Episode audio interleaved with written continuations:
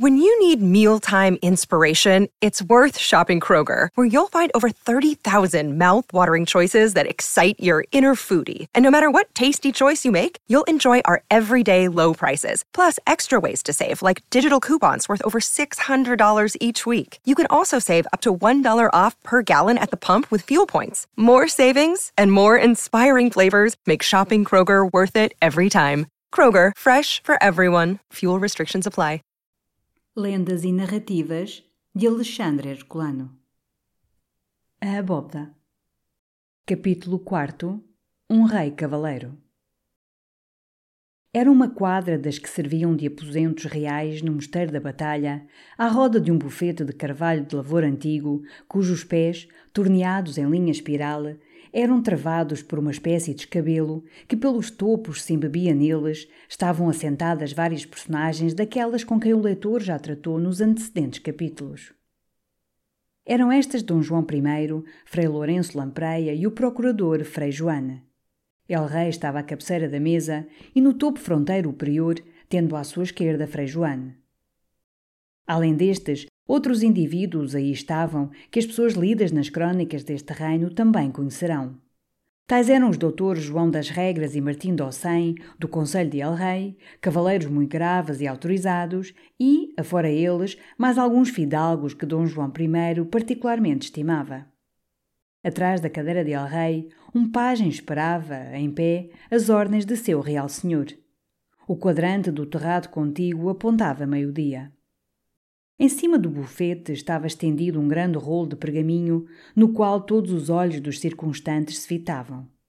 Era a traça ou desenho do mosteiro que delineara mestre Afonso Domingues, onde, além dos prospectos gerais do edifício, iluminados primorosamente, se viam todos os cortes e alçados de cada uma das partes dessa complicada e maravilhosa fábrica.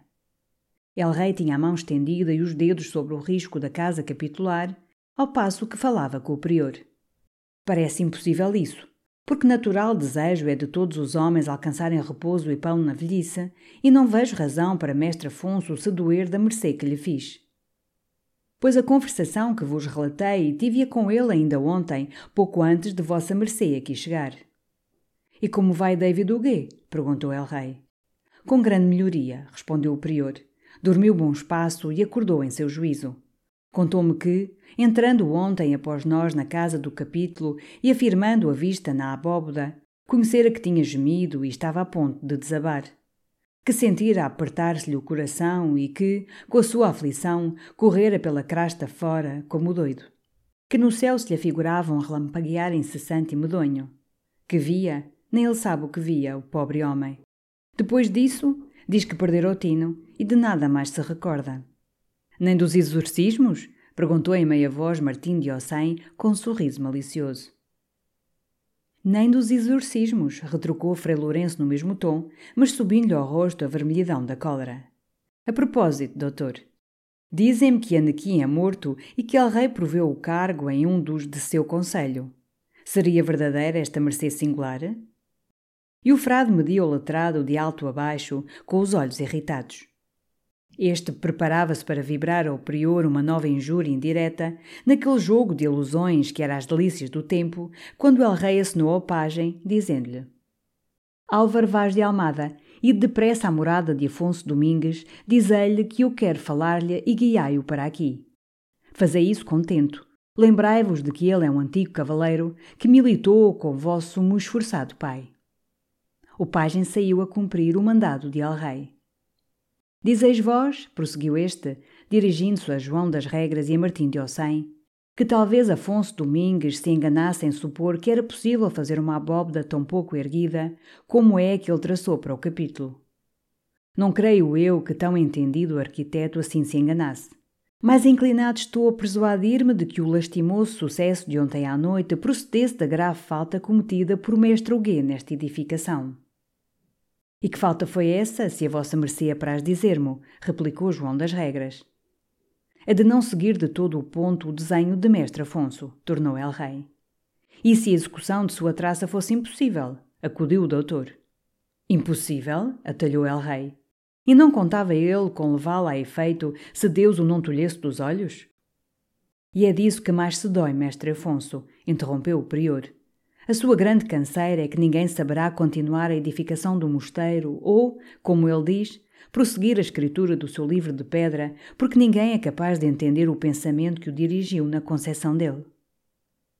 Roncarias e feros são esses próprios de quem foi homem de armas de Nuno Álvares, disse o chanceler João das Regras. Todos os de sua bandeira são como ele. Porque sabem jogar boas lançadas, têm-se em conta de príncipes dos discretos. E o cego não se esqueceu ainda de que comeu da caldeira do condestável. João das Regras, émulo de Nuno Álvares, não perdeu este ensejo de lhe pôr peixa.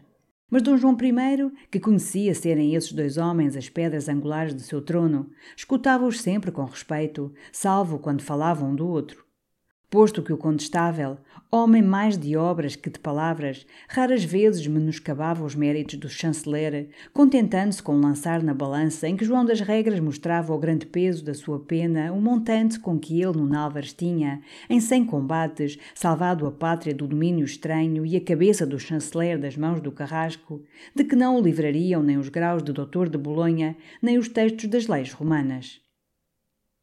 Deixai lá o condestável que não venha ao intento, disse el rei.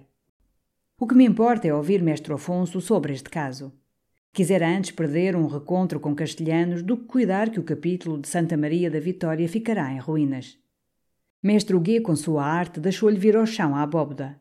Se Afonso Domingos for capaz de a tornar a erguer e deixá-la firme, concluirei daí que vale mais o cego que o limpo de vista. E digo-vos que o restituirei ao antigo cargo, ainda que esteja, além de cego, zopo e muco.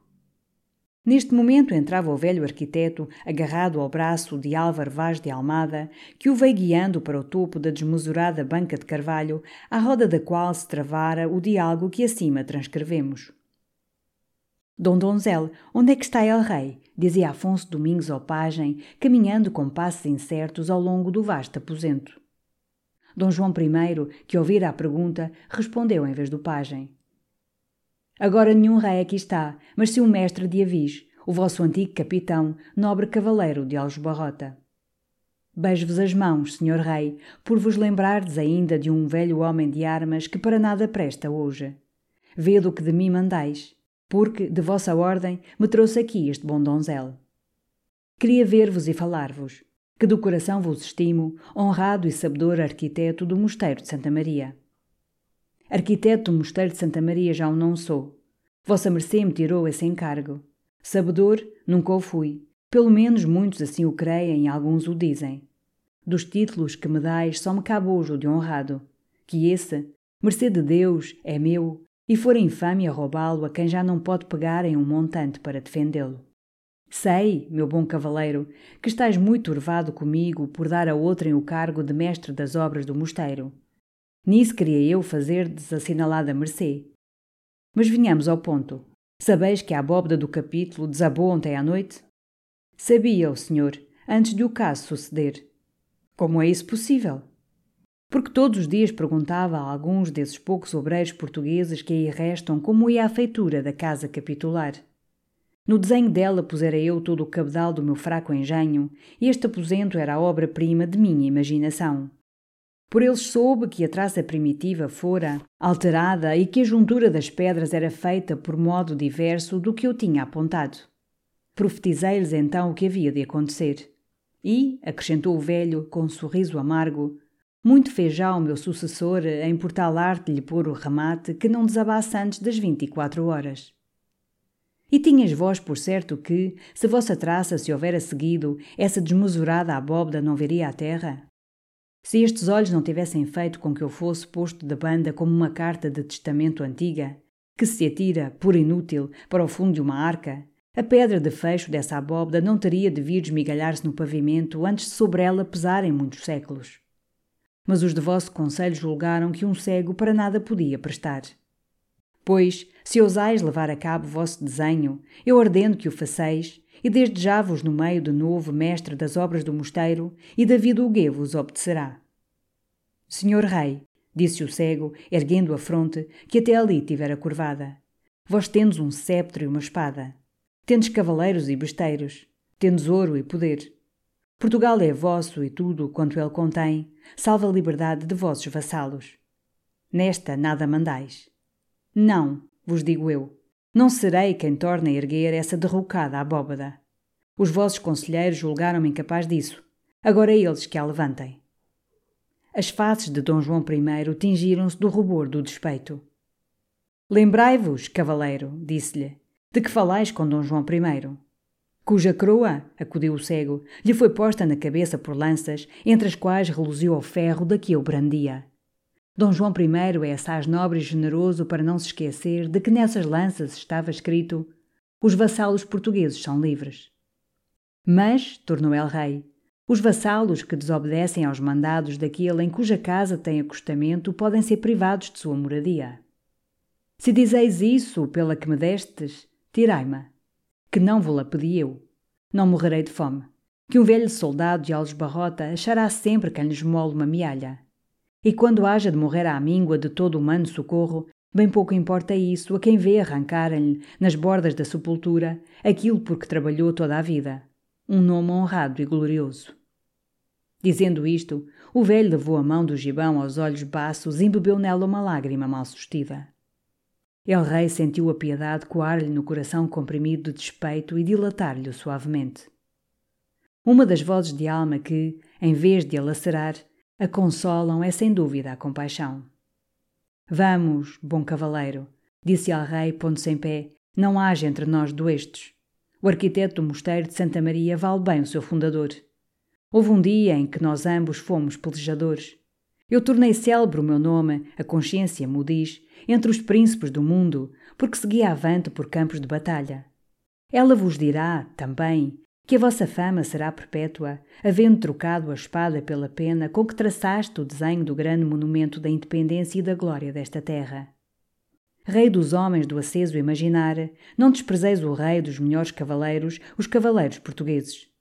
Também vós foste um deles e negar-vos-eis a prosseguir na edificação desta memória, desta tradição de mármore, que há de recordar aos vindores a história de nossos feitos?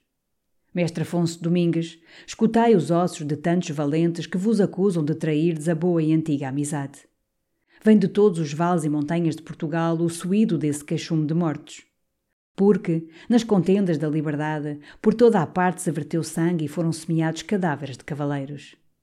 Aí, pois, se não perdoais a Dom João I uma suposta afronta, perdoai ao mestre de Avis, ao vosso amigo capitão, que, em nome da gente portuguesa, vos cita para o tribunal da posteridade, se refusais consagrar outra vez à pátria vosso maravilhoso engenho e que vos abraça como antigo irmão nos combates, porque, certo, creio que não querereis perder na vossa velhice o nome de bom e honrado português.